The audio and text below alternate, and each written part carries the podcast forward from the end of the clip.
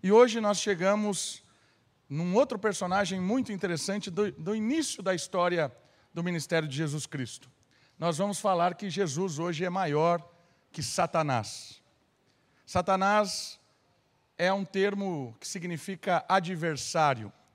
Satanás é um anjo que, por algum motivo não revelado na Escritura, foi expulso do seu convívio com o Criador. E de alguma forma Deus o trouxe à nossa realidade, esse ser opositor, e esse ser opositor veio fazendo frente, desde Adão até a história da humanidade. Até hoje, o opositor faz realmente a sua oposição. Satanás tem um reino parasita nesse mundo e ele destoa as coisas, ele inverte, ele sempre tem uma maneira de tornar aquilo que é claro nebuloso. Mas é interessante perceber que Jesus Cristo é superior a este adversário. E o nosso tema de hoje, Jesus é maior que Satanás, está baseado no Evangelho de Mateus, que é o livro que nós já estamos lendo essa noite. E eu quero convidar você a abrir a sua Bíblia. Evangelho de Mateus, capítulo 4. Nós vamos ler do versículo 1 ao versículo 11. Evangelho, segundo Mateus registrou, capítulo 4, do versículo 1 ao versículo 11. Vamos conhecer um pouco mais sobre Jesus de Nazaré. Diz assim a Escritura Sagrada: Então Jesus foi conduzido pelo Espírito ao deserto para ser tentado por Satanás, pelo diabo. E depois de jejuar 40 dias, 40 noites, sentiu fome. Então o tentador aproximou-se dele e disse: Se tu és filho de Deus, ordena que estas pedras se transformem em pães. Mas Jesus lhe respondeu: Está escrito: Nem só de pão o homem viverá, mas de toda a palavra que sai da sua boca ou da boca de Deus. Então o diabo levou à cidade santa, colocou-o na parte mais alta do templo e disse-lhe: Se és filho de Deus, lança-te daqui abaixo, porque está escrito: aos seus anjos dará ordens a teu respeito, e ele e eles te sustentarão com as mãos para que não tropeces em pedra alguma. Jesus lhe respondeu: Também está escrito: Não tentarás o Senhor teu Deus. O diabo levou ainda a um monte muito alto e mostrou-lhe todos os reinos do mundo e a glória deles. E disse-lhe: Eu te darei tudo isso se prostrado me adorares. Então Jesus lhe ordenou: Vai-te, Satanás Pois está escrito: Ao Senhor teu Deus adorarás, e só a ele prestará culto. Então o diabo o deixou, e vieram os anjos e passaram a servi-lo. Essa história é o início do ministério de Jesus. Olha comigo. Logo após, após o batismo, que foi o tempo que nós estudamos no domingo passado, que é um símbolo da unção do Espírito para a obra, Jesus é levado pelo mesmo Espírito ao deserto para ser tentado. No Antigo Testamento tinha um símbolo que era usado, que é o derramar do óleo sobre a cabeça de alguém, destacando que esse alguém seria usado por Deus. É o símbolo da unção. Ele era ungido, escolhido, selecionado para uma missão. E era também um símbolo, esse óleo derramado sobre a cabeça de uma pessoa, de que o Espírito capacitaria esta pessoa para esta obra. Por isso, o batismo que Jesus sofre ou deixa-se levar ali, né, é batizado, tem esta conotação. Ele está se identificando com os seres humanos para uma missão específica. Jesus tem uma missão gloriosa de salvação, de redenção, de identificação com o ser humano. Ele é ungido, ele é o Cristo. Essa é a ideia. Então Jesus é batizado e a missão consiste em descer aos perigos da humanidade Olha que missão tortuosa. Jesus se identifica plenamente com cada um de nós. Por isso ele vai descer onde nós estamos como humanidade, perdidos, longe de Deus, em pecado, em treva, em culpa. Jesus vai descer aos perigos da humanidade, pois é só assim que pode o homem caído ser levantado. Nós, caído com o nosso pecado, no fundo do poço, Jesus vai até o fundo do poço, nos, se identifica conosco, e Ele só assim pode nos levantar e nos levar para cima junto com Ele. A ideia também aqui da tentação no deserto, desses 40 dias, tem a ver com a identificação que Jesus tem conosco, o Filho de Deus, o Deus encarnado, tem a identificação com cada um de nós. Ele veio para sofrer como nós sofremos, ele veio para ser tentado como nós somos tentados, ele veio para se identificar plenamente conosco, mas com um porém, sem nunca errar, sem nunca pecar, sem nunca falhar. Sabe para quê?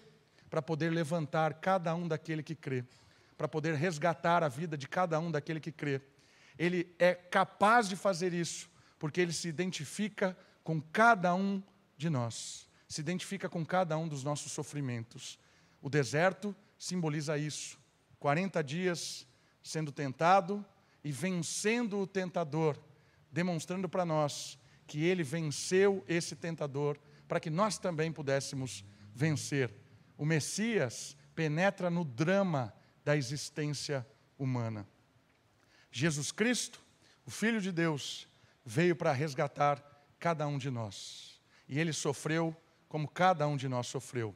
Essa é a história da tentação. E olha, note uma coisa interessante. O Evangelho de Marcos descreve que Jesus estava no deserto e algumas feras, alguns animais, algumas bestas selvagens estavam com ele. Esse é um detalhe interessante, porque é uma dobradiça do texto da Bíblia, mostrando o que é que Jesus veio fazer. O deserto é o oposto do jardim. O jardim do Éden é onde, onde foi criado Adão, Eva, os primeiros. E no jardim, Adão trouxe a morte para este mundo. O deserto é o contraposto. Jesus é o segundo Adão. É aquele que representa a raça humana como o primeiro Adão representou. Mas no jardim veio a morte e no deserto vem a vida. Porque o primeiro foi desobediente, o primeiro foi tentado e caiu, seduzido pelas artimanhas do tentador, seduzidos pela artimanha de Satanás, do opositor. Ele deixou-se levar. Mas o segundo Adão vai revelar para nós que a sua obediência é uma obediência que traz vida, que traz vitória, e ele traz de novo a harmonia que o primeiro Adão perdeu no Éden, no jardim, tudo estava equilibrado, tudo estava harmônico. A natureza, o ser humano, não havia oposição, não tinha morte. Por isso que as bestas selvagens, os animais, que está registrado ali em Marcos 1,13, não devoram Jesus, porque ele é o símbolo da nova harmonia, da nova vida. O desequilíbrio que a morte trouxe, Jesus vai mandar embora e trará de novo um equilíbrio a toda a criação, a toda a natureza. Por isso ele tem autoridade sobre a chuva e manda que a chuva se cesse, faz calar o vento, faz com que os animais o respeitem e tenham o cuidado de estar próximo dele, porque ele é o símbolo do humano ideal, do humano que traz a vida, que restaura. O deserto, essa história de Jesus de Nazaré no deserto, é a história da vitória sobre o opositor que causou a morte. Jesus veio para derrotar Satanás, derrotar a morte, e isso tudo aconteceu se identificando com a gente e sendo obediente à palavra de Deus. A história do deserto é a história da superioridade de Jesus e da nossa salvação. É isso que o deserto nos conta. Isaías também fala um pouco do reino de harmonia que viria. Mas eu queria tirar algumas lições sobre a missão de Jesus e sobre as tentações. Já que essa história do deserto tem a ver com a nossa salvação, com a nossa redenção, quais são as lições que nós podemos tirar dessa história? Olha só, a missão de Jesus e o sentido da vida. Aqui vai nos ensinar algumas questões sobre por que vale a pena viver. Qual é o real motivo de viver? Tem a ver com as tentações, tem a ver com as respostas de Jesus. As três tentações descritas querem nos revelar a proposta de se colocar Deus de lado junto às questões da vida, como alguém secundário, supérfluo e incômodo. Apresenta como realidade apenas questões políticas e materiais. Elas não são é, convites diretamente ao mal, mas uma proposta de vida boa. As tentações de Jesus são uma forma de nos ensinar a vida boa, a vida verdadeira, a vida justa. Mas Satanás vai propor aquilo que ele propôs lá para Adão. Qual foi a proposta de Satanás para o primeiro homem? Você pode ser o detentor do bem e do mal. Você pode ser o conhecedor. Você pode ser o Senhor. Pare Deixe Deus de lado e viva você mesmo. Isso iludiu a mulher. Isso contaminou o coração do homem. Isso matou a humanidade. Querer deixar Deus de lado para cuidar de coisas mais importantes. Essa foi a tentação de Satanás para Adão. Essa é a mesma história, porque é o desafio perante as nossas vidas como seres humanos. O desafio de olhar para a nossa vida e encarar a nossa vida como apenas escolhas materiais, ações políticas, ações do dia a dia, coisas da nossa, do nosso cotidiano. E deixa, ó oh Deus, fica um pouquinho de lado. O Senhor às vezes dá uma incomodada porque o Senhor fica dando algumas regras meio estranhas. Fica aqui do lado. Olha, no domingo eu trato com o Senhor. Mas o Senhor não entende de cuidar de filhos. O Senhor não entende de cuidar do meu trabalho, da minha empresa. O Senhor não sabe com quem eu lido. Então fica um pouquinho aqui no lado e deixa eu viver a minha vida, porque assim eu sei viver. A tentação de Jesus é a mesma tentação do Éden, é a mesma tentação que vivemos todos os dias deixar Deus de lado para tratarmos de coisas mais importantes. Essa é a ideia das tentações. E é muito provocador. Por quê? Porque aquilo que Satanás coloca para Jesus tem a ver com pão, conforto e poder. O que mais você precisa? Comer, beber, se satisfazer, ter uma vida confortável e mandar e desmandar. Essa é a luta do ser humano, desde que nasce. Vai para a escola, faz inglês, faz capoeira, faz não sei o quê, vai para não sei aonde, passa no vestibular, vai, é, é, agora é estagiário, efetivo, grau 1, grau 2, grau 3, grau 4, grau 5 da empresa, é o Senhor não sei da onde, para que eu possa ter boa comida, um lugar confortável para viver e ter uma certa influência social és a, a, a tentação de Satanás para Jesus. Foi a tentação de Satanás para Adão. E ele disse: Eu quero. Será que nós também estamos sendo seduzidos, deixando Jesus de Nazaré de lado? Tratamos dele só no Natal, para dar presente para as pessoas, mas depois o resto do ano eu vivo a minha vida, porque eu tenho as minhas metas, os meus objetivos: comida, conforto e poder. É disso que se trata as tentações de Jesus. E eu quero olhar cada uma delas, perceber qual é a artimanha de Satanás. E como é que Jesus foi superior a Satanás, o derrotando nessa tentação, matando a influência maligna e estabelecendo um reino novo. Como é que as atitudes do Senhor Jesus nos ensinam na vida prática a não sermos escravos do tentador, a não ficarmos iludidos nessa vida e vivermos realmente uma vida que vale a pena ser vivida. Então eu quero convidar você a caminhar comigo nessas três tentações. Vamos olhar os textos bíblicos, aprender com Jesus de Nazaré e aplicar na nossa vida. A primeira das tentações tem a ver com o pão. Volte comigo no texto. Mateus capítulo 4, versículo 3.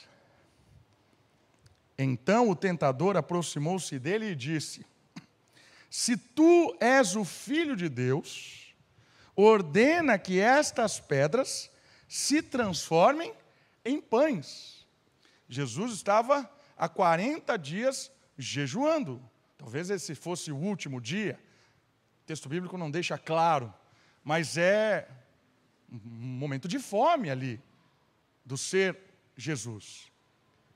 Mas a resposta de Jesus vai nos ensinar um grande princípio prático da nossa vida.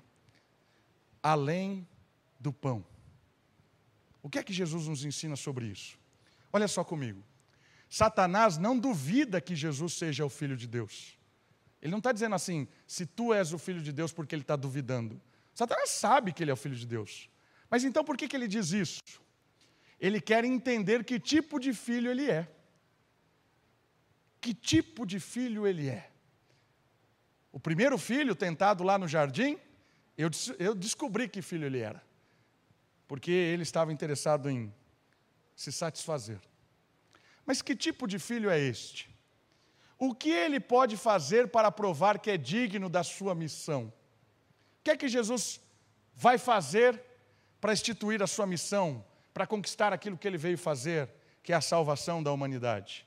E aqui vem um ponto muito interessante, que é a fome. A fome nesse texto é muito legal para a gente perceber. É o ponto-chave do texto. Ele, como filho, pode matar a sua própria fome e a de todos. Na multiplicação de pães e na última ceia, Jesus revela uma ordem. Aqui é muito legal, porque esta fome de Jesus, lembra? Jesus é o símbolo da humanidade. Pão é o alimento, contexto bíblico e até hoje, é o alimento básico para matar a fome de qualquer pessoa. E duas histórias vão fazer a gente perceber que tem algo mais profundo aqui nessa tentação. A primeira é a da multiplicação de pães. Jesus, que aqui não produziu pão para si mesmo, ou não ordenou que alguém produzisse pães, um dia fez isso. Reuniu uma multidão, pregou a palavra de Deus, ensinou, orou, passou o dia todo dando orientações. E no final do dia, quando a multidão estava com fome, Jesus pegou pães e multiplicou. Matou a fome de milhares de pessoas, tirando quantos pães fossem necessários para matar a fome de toda aquela multidão que ouvia os seus ensinamentos. Jesus multiplicou o pão. Uma outra forma que Jesus multiplica o pão é da sua própria vida. O Evangelho de João simboliza Jesus como o grão de trigo, que morre para brotar e multiplicar em muitos trigos. Jesus morre para matar a fome da humanidade. A pergunta é: por que é que Jesus não resolve o problema da fome aqui no deserto e não resolve o problema da fome da humanidade?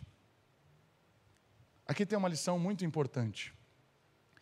E eu queria aplicar essa lição baseada numa frase de um, jesuíta morto pelo nazismo. Olha só, Segunda Guerra Mundial, Alfred Delp. O pão é importante, sem dúvida. A liberdade é mais importante. Mas o mais importante de tudo é a adoração. Por isso que Jesus responde ao opositor: Não só de pão viverá o homem, mas de toda a palavra que procede da boca de Deus. Sabe o que isso significa? Que se você inverter a ordem, nunca matará a fome de ninguém. E que ordem é essa? A ordem da multiplicação dos pães. Ouve a palavra, recebe a instrução do Senhor e Deus provê o pão. Entende que Jesus morre como aquele que é o trigo, o grão, e multiplica para matar a fome. Só há possibilidade de matar a sua fome, a minha fome e a fome da humanidade, se a ordem for mantida. Eu conheço a Deus, eu me entrego a Deus, eu, me, eu tenho uma experiência com a palavra de Deus. Quando o meu coração é transformado, eu consigo matar a minha fome e me despertar para o próximo. Se o ser humano descobrisse uma, uma máquina que transforma pedra em pão, descobriram uma máquina tecnológica que você bota pedra e sai pão. Você, você acha que vai acabar a fome do mundo? Não vai. Porque o ser humano é egoísta. O ser humano é ganancioso. O ser humano jamais compartilha o que tem se não for tocado pela palavra de Deus. Tecnologia sem Deus é motivo de opressão, desigualdade e morte. Conhecimento sem Deus é motivo de opressão, desigualdade e morte. Qualquer coisa sem Deus é motivo de opressão, desigualdade e morte. Por isso, que se a ordem for invertida, dá o pão sem a palavra, não resolve o problema. O que Jesus está nos ensinando é que para que nós possamos ter uma vida de sustentabilidade nesse mundo, não depende de você ou de mim, da minha sabedoria, do meu conhecimento, da minha tecnologia, dos meus estudos, dos meus esforços. Porque se eu depender de mim mesmo, eu vou me encher de pão e morrer para sempre. É só você olhar para o lado. Por que você acha que a sociedade é cada vez mais desumana? Porque não adianta tecnologia sem palavra de Deus. Por isso que a missão de Jesus, nesta ato de tentação, é revelar para nós que colocar Deus do lado para tentar resolver problemas mais importantes é morte. Ah, mas a fome não é um problema fundamental? É fundamental, queridos. A fome, a desigualdade é um problema fundamental do mundo. Mas sem Deus não há esperança. Sem Deus não há mudança. Porque sem Deus, eu e você não conseguimos enxergar o próximo. Eu enxergo a mim mesmo e a minha casa, a minha prole. E o resto é resto. Não é verdade, pastor. Ontem eu vi um vídeo de um aniversário de uma cidade. Não era uma cidade pobre, era uma cidade normal. E aí tinha um bolo, sabe aqueles bolos de aniversário? Que é chantilly e tinta. Era aquilo. 20 metros de chantilly e tinta, e tinha uma grade fechando a porta para as pessoas não entrarem. Você sabe o que aconteceu, né? As pessoas começaram a bater na grade, parecia um bando de animal. Aí a grade cai e eles começam a se atropelar para pegar chantilly e tinta. E aí entra lá e pega aqueles balde e começa a jogar assim. Cara, que coisa insana! Poderia ter bolo para a cidade inteira. Você acha que ia dividir conforme o justo?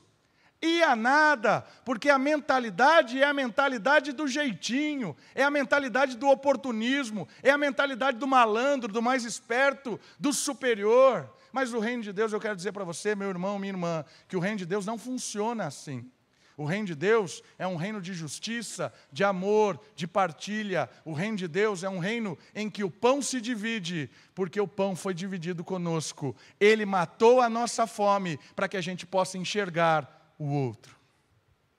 Por isso que Jesus disse: Não só de pão viverá o homem, porque se for só de pão, a humanidade está perdida.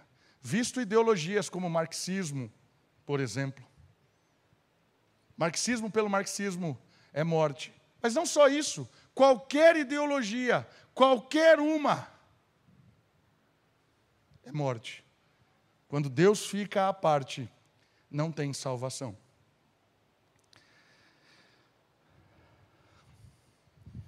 Como é que nós estamos vivendo? Você realmente crê que Deus é o seu sustento? Ou que você se sustenta? Você realmente de, crê que a melhor coisa que você faz com seus filhos e netos é encaminhá-los no reino de Deus? Ou você acha que você tem que prepará-los para o mundo? Como é que você enxerga a vida? Essa é uma boa provocação e é uma boa tentação. Quando Deus fica à parte, não adianta ter pão, porque a morte reinará. A segunda tentação, Jesus vai provocar um pouquinho mais, porque ele vai falar do conforto. Volte comigo no texto bíblico. Versículo 5. Então, Satanás, o diabo, levou à cidade santa, Jerusalém. E Jerusalém tem o lugar que Deus se revela, chamado templo. E colocou-o na parte mais alta do templo. E disse-lhe: Se és o filho de Deus, lança-te daqui abaixo, porque está escrito. E aí vem uma citação do Salmo 91, versículo 11. Aos seus anjos dará ordens a teu respeito e eles te sustentarão com as mãos, para que não tropeces em pedra alguma. O que é que Satanás está fazendo aqui? Satanás levou Jesus para o melhor lugar de conforto, a casa de Deus, o templo. Ali é o lugar de segurança, de conforto, é o lugar de proteção, de provisão. Satanás levou Jesus no melhor lugar do mundo, a casa de Deus. E Satanás é um belo teólogo, porque ele cita o texto corretamente. Aqui ele não faz um uso indevido da palavra. Ele cita corretamente, mas ele cita como uma isca. Ele usa o texto bíblico de uma forma a colocar Jesus numa situação de perigo, vamos dizer assim. Muitas vezes nós ouvimos por aí textos bíblicos usados para nos colocar em situações de perigo. E é disso que se trata aqui: conforto e vida verdadeira. Olha comigo. Satanás cita o Salmo 91, 11 como uma isca para Jesus. Tanto no texto como na experiência, o templo aparece, tanto aqui em Salmo 91, quanto o próprio Jesus é levado para o templo. Cristo é levado ele é apresentado uma situação de perigo e cuidado. Deus é aquele que sempre oferece o cuidado ou é aquele que cuida segundo o seu propósito? Essa é a pergunta dessa tentação. Por quê? Porque Satanás leva Jesus na casa do Pai, lugar mais seguro. E aí ele diz assim, citando o texto bíblico: Deus vai cuidar de você. Deus tem um compromisso com você. Deus vai fazer de tudo para te proteger. Pula. Pula que Deus vai dar um jeito. Porque Deus tem um pacto, um compromisso com os justos, um compromisso com os seus filhos, de sempre protegê-los, sempre ampará-los, sempre resolver os seus problemas, sempre. Pula. E aí Jesus responde uma coisa magnífica, porque ele diz assim: Jesus respondeu, também está escrito, um outro texto bíblico, Deuteronômio: não tentarás o Senhor teu Deus. Voltamos à última pergunta aqui. Deus é aquele que sempre oferece o cuidado ou aquele que cuida segundo o seu propósito? Sabe o que o texto quer nos ensinar e essa pergunta está fazendo a gente pensar? O compromisso do cuidado de Deus conosco não é um compromisso com as nossas insanidades, com as nossas loucuras, com as nossas buscas insanas por conforto. O cuidado de Deus para conosco é quando nós obedecemos a palavra, não quando nós o tentamos, quando nós queremos o colocar à prova, quando nós queremos responder: onde está Deus? O que Deus tem para fazer? Por que, que Deus não responde? Toda vez que eu quero colocar Deus de acordo com os meus desejos, com as minhas vontades, com os meus propósitos, Deus não está mais cuidando, porque Deus não tem compromisso com quem tenta e quem coloca a regra para Deus. Deus não aceita as nossas regras. Tem uma situação do povo de Deus, quando eles estão no deserto sem água, e eles dizem assim, em Êxodo capítulo 17, 7. Cadê Deus? Deus está aqui no nosso meio para dar água? Cadê Deus? Quantas vezes a gente não pensa assim, irmãos? A gente está caminhando a vida e aí a gente começa a viver momentos difíceis, porque o conforto deixou de estabelecer ali.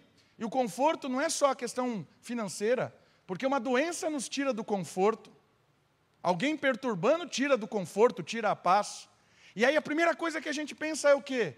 Por que, que Deus parou de cuidar de mim? Eu acho que eu estou fazendo alguma coisa errada. Fiquei doente, estou desconfortável. Ah, eu acho que Deus parou de, de cuidar de mim. Ó oh, Deus, cadê o Senhor? Apareça, resolva. Isso é provocar Deus, é tentar Deus. Deus não tem compromisso com a nossa visão de mundo. Deus não tem compromisso com os nossos interesses neste mundo. Deus tem compromisso em trabalhar no nosso caráter. Deus tem compromisso de nos proteger, de nos confortar, de cuidar de nós, enquanto nós estamos obedecendo a Sua palavra e não a nós mesmos. Enquanto você for fiel àquilo que Deus mandou você fazer, sinta-se protegido, ainda que doa. Agora, quando a gente se afasta de Deus, coloca Deus de lado para resolver os nossos problemas, ainda que sua vida esteja extremamente confortável, cuidado, há um grande perigo, porque você deixou Deus de lado para realizar as suas características, os seus sonhos. Provocar Deus é tentar impor Deus, colocar Deus, determinar Deus o que ele tem que fazer, baseado na nossa necessidade, no nosso conforto. É disso que se trata essa tentação, que é bem próxima da nossa característica de vida, dos nossos sonhos, dos nossos objetivos.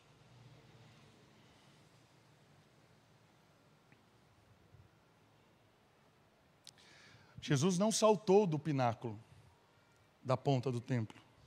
Ele não tentou Deus, mas ele desceu à morte ele desceu num lugar mais perigoso do que pular do templo. Ele desceu por causa do seu amor e a sua obediência, ele desceu ao sepulcro. Ele desceu à humilhação. Ele desceu à total vergonha. Enquanto ele descia, ele saltava para a morte, Deus cuidava dele. Enquanto Jesus saltava em direção à morte, Deus cuidava. Por quê? Porque ele veio para morrer. E a morte de Jesus promovia redenção do mundo. Percebe? O cuidado de Deus está em quem decide obedecer, ainda que a obediência pareça ruim, desconfortável. É a mesma história de rico e do Lázaro. Lázaro, que o nome significa aquele que Deus cuida, Lázaro era um mendigo que ficava na, na porta do rico. E Lázaro, aquele que Deus cuida, ficava ali, com as suas necessidades, com as sua, sua, suas doenças. E o rico, quem sabe, via até, dava ali uma esmola, deixava ele ficar ali. Quem olhava aquela situação poderia olhar Lázaro na porta do rico mendigando e o rico na sua mansão e dizer: de quem é que Deus está cuidando? Do mendigo ou do rico? Quem você diria que está sendo abençoado por Deus? Facilmente, nós diríamos. Mas no fechar dos olhos desses homens para essa história, no abrir dos olhos deles para a eternidade, nós descobrimos que Deus estava cuidando daquele na porta. Obedecer Deus é maior do que conforto. Ter conforto verdadeiro é estar nas mãos de Deus, independente do que está acontecendo. Ter conforto real é seguir obediente, certo de que está no lugar certo, fazendo as, as coisas certas, porque você obedece à palavra de Deus e não o que o mundo está gritando. A obediência gera em nós o conforto verdadeiro.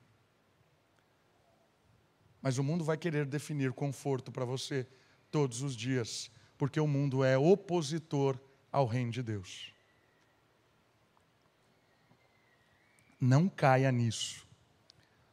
Ensine os seus filhos, aos seus familiares, a viver uma vida de obediência à palavra de Deus, porque Deus cuida sempre daqueles que obedecem.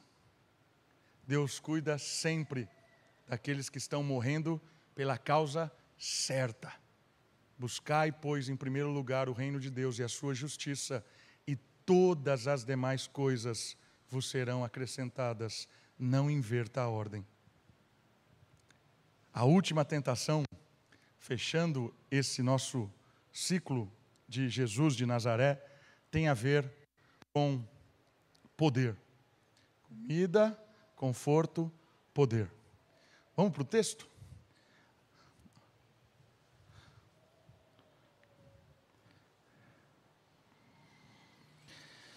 Oito.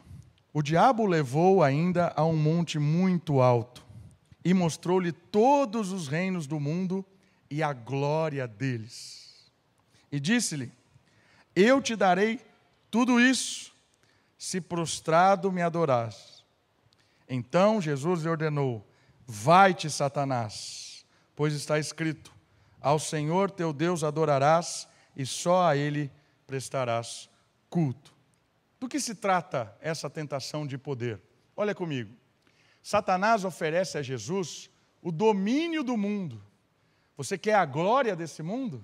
Quer ser aplaudido? Precisa de cruz. Só se ajoelhar que eu lhe darei toda essa glória desse mundo. E não é essa a missão de Jesus? A missão de Jesus não é restaurar a glória da, do mundo? Restaurar a glória da terra? Mateus 28 diz sobre isso, que Jesus conquistou o direito de reinar. O texto diz que ele garantiu esse direito pela obediência. Né? Todo domínio, toda autoridade me foi dada no céu e na terra, diz esse texto aqui. Aí vem o detalhe. Qual é o detalhe? A missão de Jesus não tem a ver só com domínio, não tem a ver só com glória, tem a ver com glória ligada ao céu. Por quê? Porque sem o céu, o poder na terra permanece ambíguo e frágil. Só o poder rendido a Deus pode ser para o bem e a segurança. A glória do reino de Cristo pressupõe morte e obediência. Percebeu o que, que Satanás está oferecendo? A glória sem vínculo com o alto. A glória e o domínio sem nenhum tipo de influência de Deus. Deixou Deus de lado para se tornar poderoso nesse mundo. É isso que Satanás está dando a ele. Você quer ser vitorioso nesse mundo? Quer ter poder, influência, domínio? Não precisa de cruz, não precisa de morte, não precisa de sofrimento. Você precisa só se curvar diante de mim. Me adore, que eu lhe forneto, forneço toda essa glória. A glória do mundo, o poder deste mundo, sem vínculo com o alto, é morte. É nítido isso, irmãos. É nítido. Basta olhar para os poderosos deste mundo, que estão aquém de Deus. É um brilho frágil, é um brilho ambíguo, instável. Só que é tentador. Ter poder e influência nesse mundo é tentador. Olha que palavra dura. Eu te darei tudo isso. Prostra-se.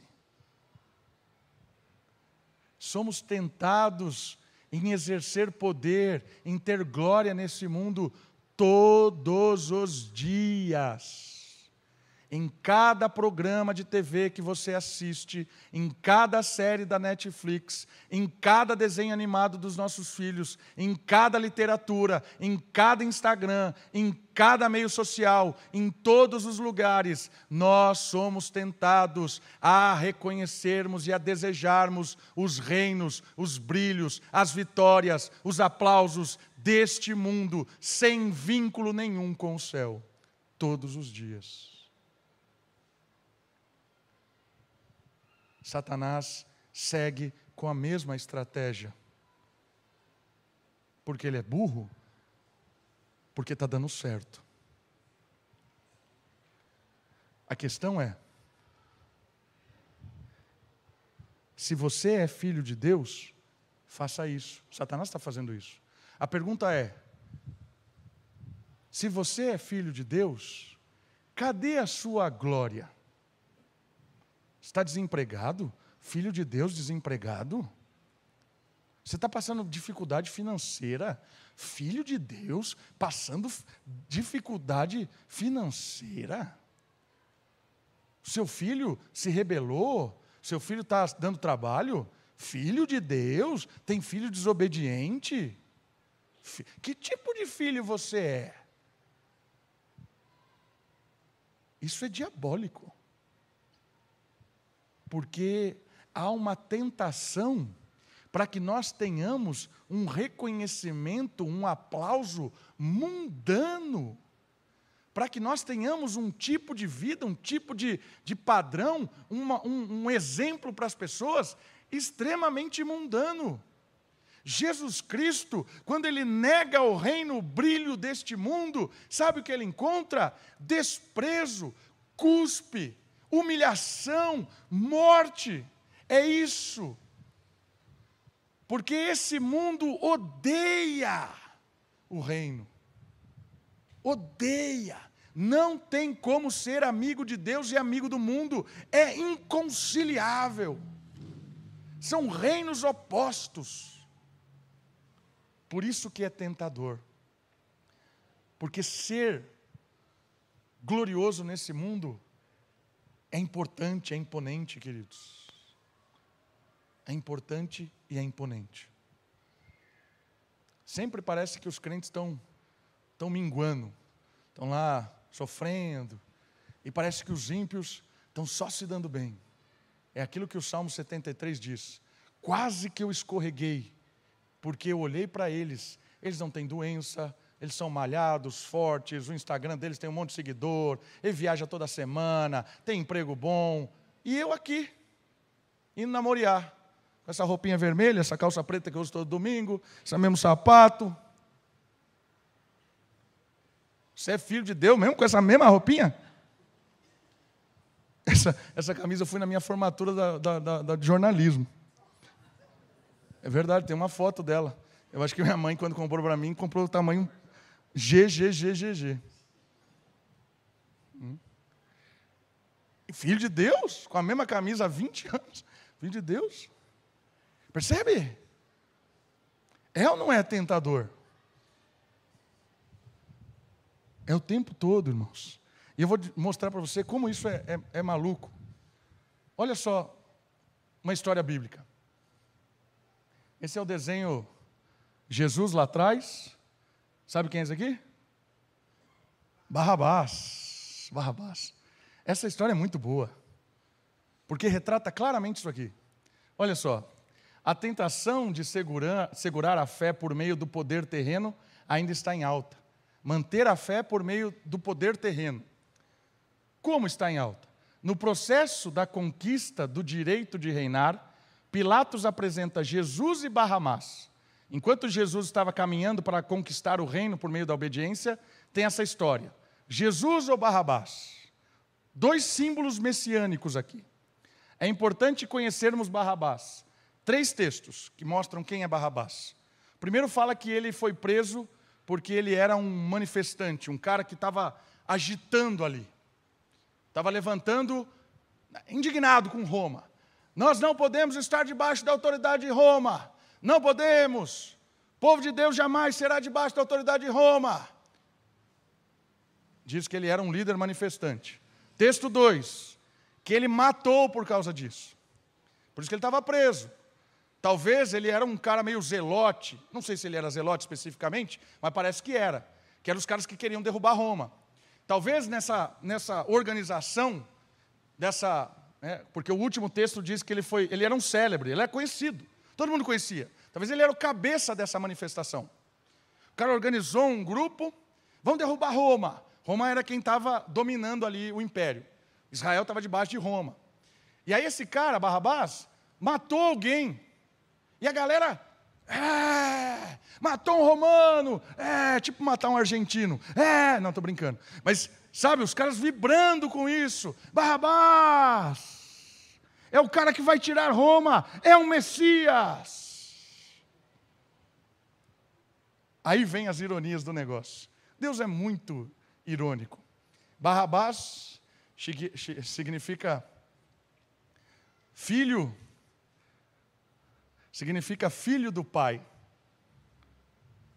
Filho do pai. Barrabás, filho do pai. Orígenes, que é um escritor do primeiro século, tem um manuscrito que diz que o nome de Barrabás era Jesus. Jesus Barrabás. Jesus Barrabás, Jesus, filho do Pai, tem uma proposta de reino, tem uma proposta de poder. Derrubar Roma, colocar Israel sobre o topo, vamos reinar.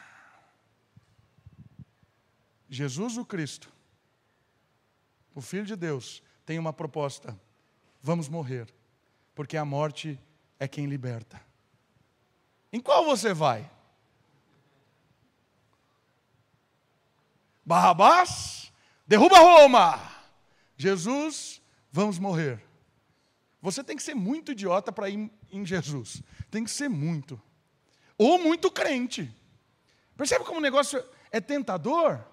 Foi exatamente isso que Satanás disse para Jesus. Você quer essa glória poderosa? É simples, é só me adorar. Eu tenho poder político. Te dou de bandeja. Mas não é esse o caminho, porque só tem autoridade neste mundo quem morre para si mesmo e nasce para o reino. Só tem autoridade nesse mundo quem experimenta do perdão dos seus pecados graças a Jesus Cristo, porque os mansos herdarão a terra os justos reinarão, e todo aquele que é justo é aquele que morre com Cristo e ressuscita com Ele para reinar um reino de justiça, de amor, de glória, de perdão.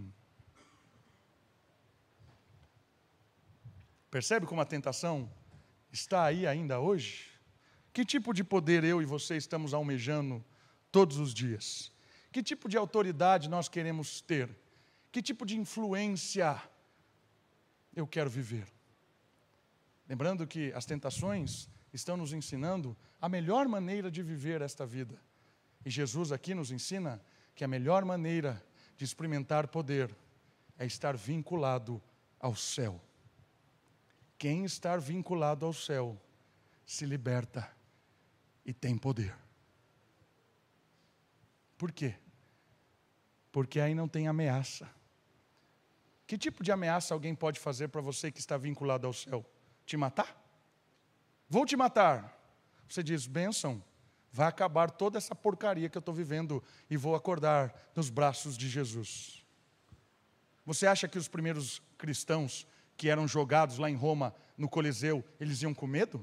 Você acha que as crianças de seis anos ficavam tremendo de medo? Eles iam com alegria na boca do leão, porque era o fim da escravidão, da desgraça, da morte. Criança de seis anos tem relato que ela corria para que o, o leão a devorasse, porque era o fim. Morre para esta vida, que o mundo não é digno dessas pessoas para nascer para uma nova história. Essa é a ideia do reino de Jesus Cristo. Por fim, o último slide. Jesus é além. E eu quero terminar lendo. O que Jesus então trouxe a este mundo? A resposta é simples: Deus. Somente a dureza do nosso coração e o engano desse mundo faz com que olhemos para isso com desprezo, porque a gente tende a colocar Deus de lado para viver as nossas vidas. Deus tem que ser a primazia. A resposta de Jesus ali para Satanás na última tentação deixa claro isso. Só adorarei a Deus, basta. Somente as riquezas de Satanás se desmoronam diante do Criador. Jesus vence a divinização do poder e do bem-estar. Quer ser poderoso, quer matar a sua fome, quer estar confortável, é Deus. E só há um caminho para chegar até Deus: é Jesus Cristo. É a sua obra de morte e ressurreição. Todo aquele que crê em Cristo, todo aquele que experimenta de Jesus de Nazaré, morre para esta vida e nasce para a eternidade. Vamos orar? Abaixe sua cabeça, feche os seus olhos. Vamos agradecer ao Senhor, porque Ele é superior ao príncipe deste mundo, que é Satanás, e Ele vai implantar o teu reino de justiça de uma vez por todas, na hora certa. Enquanto isso, nós caminhamos obedecendo ao Senhor. Pai querido, Pai de amor, muito obrigado. Obrigado porque olhamos para Jesus e percebemos que o Senhor venceu as tentações de Satanás. E ao vencer, o Senhor nos representa. O Senhor vence a morte por nós e todos nós que estamos debaixo do Senhor, também temos o poder do teu Espírito, assim como o Senhor recebeu ali o Espírito anunciando, junto com o Pai, para essa missão fabulosa no batismo. O Senhor foi levado pelo Espírito para o deserto. Quem está com o Espírito pode caminhar em qualquer terra. Obrigado a Deus, porque o Senhor nos trouxe para perto, temos o teu Espírito conhecemos o Pai e podemos viver esta vida confortavelmente, olhando para o Senhor, tendo o pão necessário, compartilhando, também a influência, o poder que vem do Senhor, para que nós possamos impactar as pessoas que convivem com a gente. Nos ajude a desfrutar da presença do Senhor, que é o maior presente que o Senhor nos deu vindo a este mundo. Obrigado, porque o Natal é Deus conosco e que possamos perceber o Senhor conosco todos os dias e assim seremos satisfeitos, felizes, firmes, vivendo neste mundo mal com o prazer verdadeiro que vem do Senhor. Muito obrigado, oramos e agradecemos no nome santo de Jesus. Amém.